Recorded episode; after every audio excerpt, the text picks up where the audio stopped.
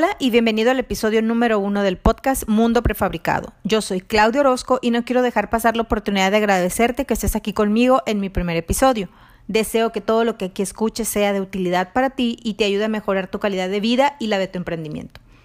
En estos primeros episodios hablaremos sobre los conceptos básicos de la industria de los prefabricados. Te pido que me tengas un poco de paciencia.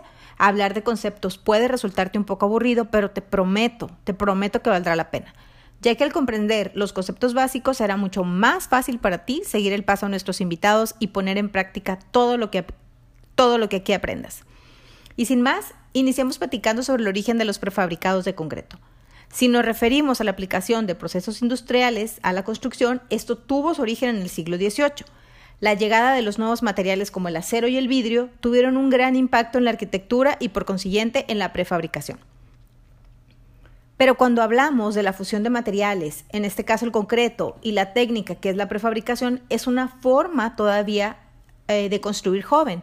Fue a mediados del siglo XX que se desarrolló de manera espectacular con la concesión de una patente que se llamó una innovación en el modo de producir una piedra artificial, la cual se designó con el término de cementos Portland. Aquí, aquí en este punto le damos la bienvenida al cemento. De 1850 a 1940 se dieron grandes momentos para esta industria. Esto fue gracias a que durante estos años grandes ingenieros vislumbraron en el concreto mejores posibilidades en relación a la piedra natural. Otra de las ventajas que observaron es la moldeabilidad del concreto, lo que les permitía lograr formas complejas. Pero fue en el año de 1928 que surge un ingeniero civil y estructurista que debe destacarse sobre el resto y es Eugene Freycinet, quien presenta la primera patente sobre concreto pretensado. A partir de este momento, la forma de construir se revolucionó. Antes de esta patente, el concreto era un material inerte, pasivo, cuya escasa resistencia a atracción inducía sí o sí a la generación de fisuras. Gracias al pretensado, el concreto se convierte en un material activo con alta resistencia a compresión y con un comportamiento isotópico. Este nuevo material altamente durable, empujó el desarrollo de aceros de alto límite elástico y concreto de alta resistencia a edades tempranas. En estos años también se inventó la técnica del vibrado y los curados avanzados de concreto en edades tempranas. En 1936 se construyó el primer puente pretensado con elementos prefabricados con un claro de 19 metros.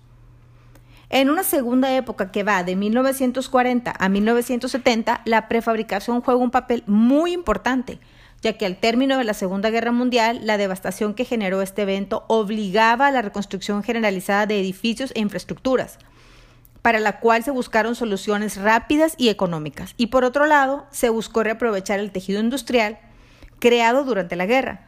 La prefabricación con elementos de concreto fue uno de los medios de industrialización en la construcción que se utilizaron en ese tiempo de necesidades.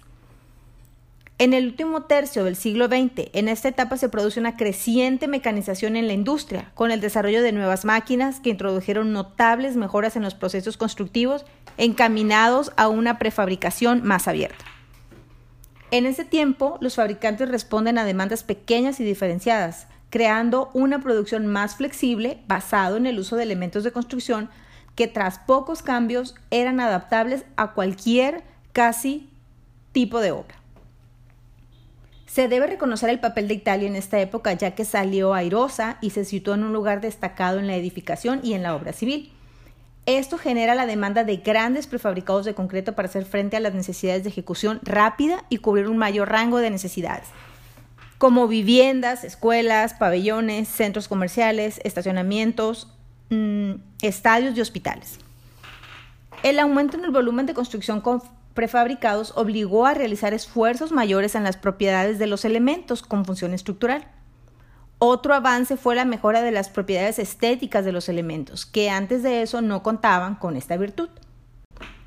Al percatarse de que el concreto poseía cada vez mejores características resistentes y permitía el vibrado en moldes, lo que supuso su empleo para la fabricación de paneles de fachadas de mayores dimensiones. Un edificio emblemático de la época es la Ópera de Sydney, en Australia, en la que se emplearon grandes conchas prefabricadas que forman los tejados de la estructura. En la misma época, en Estados Unidos, se detona el uso de prefabricados para la construcción masiva de edificios. La realidad de los climas extremos en algunos lugares de Europa ha llevado a un crecimiento en el uso de la construcción industrializada. Se hace más evidente durante los meses de mucho frío, pero gracias a las comprobadas ventajas que ofrece, se empezó a utilizar durante todo el año. Si hablamos de obra civil, la construcción de puentes concentraba uno de los grandes campos de aplicación para la prefabricación, donde se conjugaron las mejoras en las características de resistencia, la transportación y colocación de los elementos que permitieron comprobar la paulatina mejoría de las prestaciones de esta solución constructiva frente a otras. Como sabes, cualquier buena idea debe ser validada por el mercado y en sus inicios el prefabricado se veía como una solución industrial que necesitaba producir grandes cantidades de elementos muy repetitivos para conseguir optimizar sus costos. Cuestión que pudo empezar a corregirse a medida que la industria fue capaz de producir elementos a un costo razonable. España es uno de los países punteros en la prefabricación de concreto. A finales del siglo XX se observa una evolución exponencial del concreto no solo a medida que mejoran las técnicas de dosificación de curado, control de calidad, eh, los moldes, eh, los acabados, los nuevos materiales, un mayor grado de automatización de fábricas o la introducción de concretos autoportantes.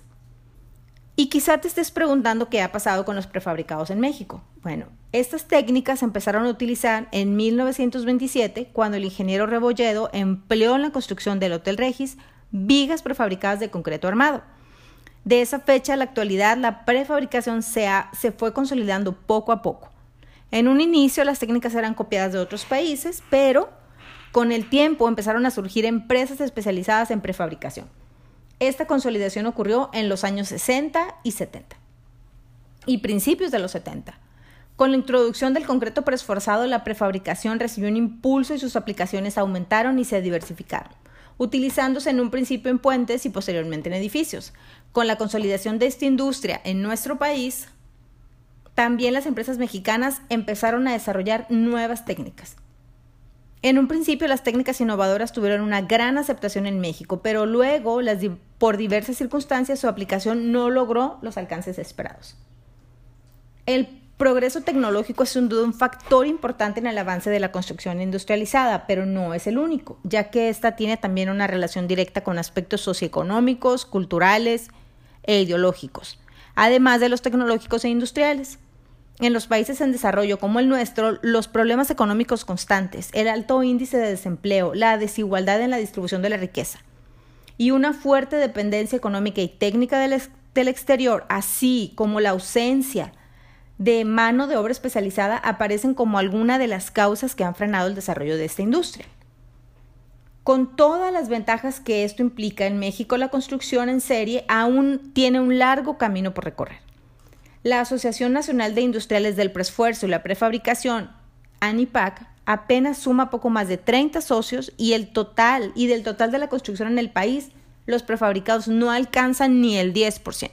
La reducción en los tiempos de construcción y entrega al utilizar prefabricados significa ahorros en todos los sentidos. Por ejemplo, un desarrollador puede terminar sus obras 45% más rápido. Eso se traduce en una reducción de gestiones de obra, eh, de tiempo de pago de intereses a instituciones financieras y en la posibilidad de colocar más rápido sus unidades. En algunas ocasiones se nos olvida que el tiempo es dinero. De acuerdo con un reporte global del mercado de prefabricados de concreto, el valor de este mercado en 2019 fue de 89.3 billones de dólares. Tomando en cuenta la presión sobre la cadena de suministro por la pandemia de COVID-19 que estamos viviendo, porque eso todavía no se acaba, se estimó que crecería a un ritmo del 6.3% entre 2020 y 2027. No sé qué opinas de estos números, pero yo aquí veo un gran potencial. Una de las explicaciones del por qué los sistemas prefabricados no se emplean a gran escala es porque la mano de obra ha sido extremadamente barata en México y donde seguimos haciendo las cosas de buena calidad, de forma artesanal y con elementos económicos. Además, en la actualidad observamos que los propios reglamentos de construcción benefician más a la obra con colados en sitio que con prefabricados, contrario a lo que sucede en muchas naciones. Muchas veces el argumento es la generación de empleos, pero en el siglo XXI no debería ser catalogado como empleo tener que tener a alguien cargando un bulto de cemento por una rampa de 45 grados. Eso ya está pasado, eso es de otra época.